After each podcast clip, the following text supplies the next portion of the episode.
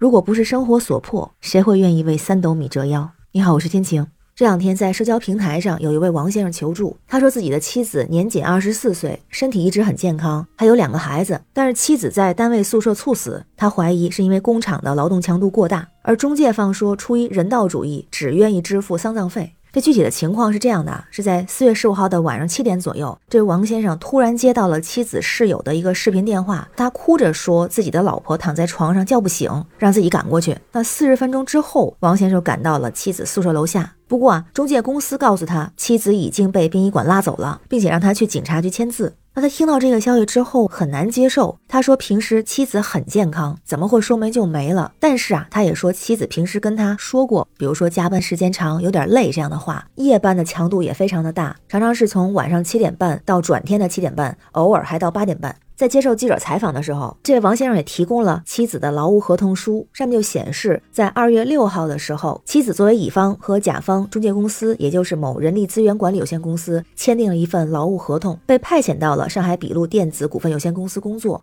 工种呢是操作工。派遣的期限是从二零二三年的二月六号开始，为期一年。那另外在合同期间，乙方作为劳务的派遣工、临时工工种，由甲方中介公司依法缴纳雇主责任险。同时，合同中还说了，这个乙方承诺自己社会保险不需要甲方缴纳。那妻子呢，在开始工作之后啊，就经常说加班多，一个月不休息，只有倒班的情况下能休一天，吃的也不好，买东西买不到。那赚了多少钱呢？在劳务报酬那一栏就显示，他的薪资的模式是发薪日每小时发十八元，月底在职的话每小时补十二元。不在职不补。三月三十一号之后的价格，发薪日在职每小时发二十三，发薪日不在职每小时是十八元。他三月份的收入明细就显示啊，三月份的工时共计是三百二十七个小时，平均每天工作十点五三个小时，薪资单价是十八元每小时，应计总薪资是五千八百八十六元。同时还有一个二月份的发薪记录，是显示在三月二十号和三月三十一号两个时间分两次收到了二月的工资，两笔金额分别是两千五百一十八元和三千六百零六元。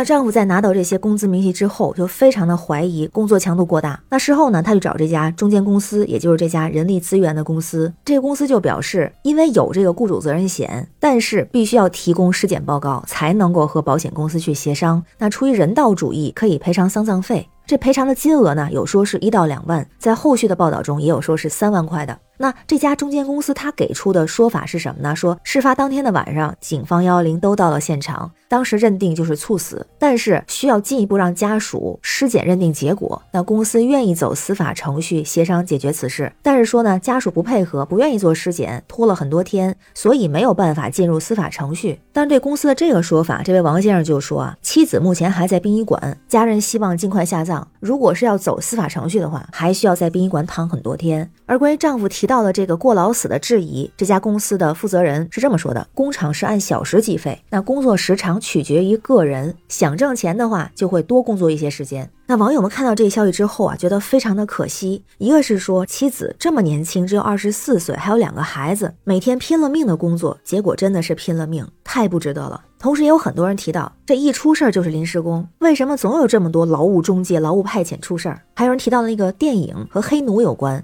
名字叫《被解放的江哥》，说不知道那个电影里边是谁用铁链拴着那些游走在各个种植场的黑奴，而现在也许只是去掉了套在脖子上的铁链，而换了一种新的形式。那为什么现在劳务派遣的形式这么常见？有人分析说啊，这对企业对个人都有好处，对企业的好处应该更多。它是从国外引进过来的嘛？对企业的好处呢，比方说像灵活性强，可以用人不管人，还可以根据自己的情况来增加或者减少劳务派遣员工，能规避风险，降低用工成本，还能提高企业的效率。像一些体制内的单位呢，编制有限，但工作不是有限。那如果完成更多的工作，就必须使用劳务派遣人员。那同时也有很多个人认可这种方式，比方说它一定程度上是解决了就业的问题，增加了就业岗位。一些本进不去的企业单位有了这种劳务派遣的方式，也可以去里面工作，可能后续还会有其他机会。同时还有一个说法呀，是能够完善劳务工的社保。这个主要是说现在社保制度还不够完善，全国没有统筹起来。比如很多的农民工在城市缴纳社保，回到家乡之后就要退保，等于是白交，不太合理。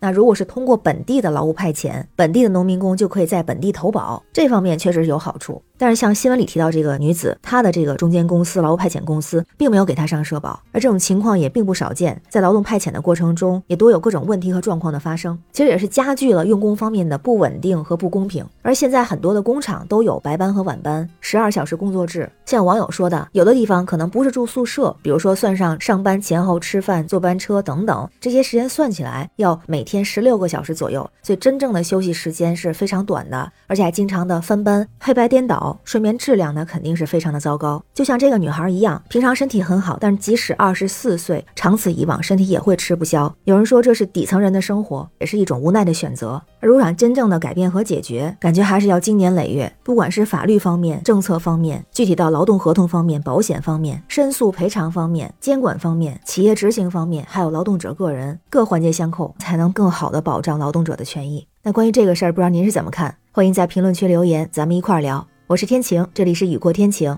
欢迎关注主播天晴，感谢您的订阅、点赞、留言和分享，感谢月票支持，也欢迎加入天晴的听友群，绿色软件汉语拼天晴下划线零二幺四，生活不易，每天努力，拜拜。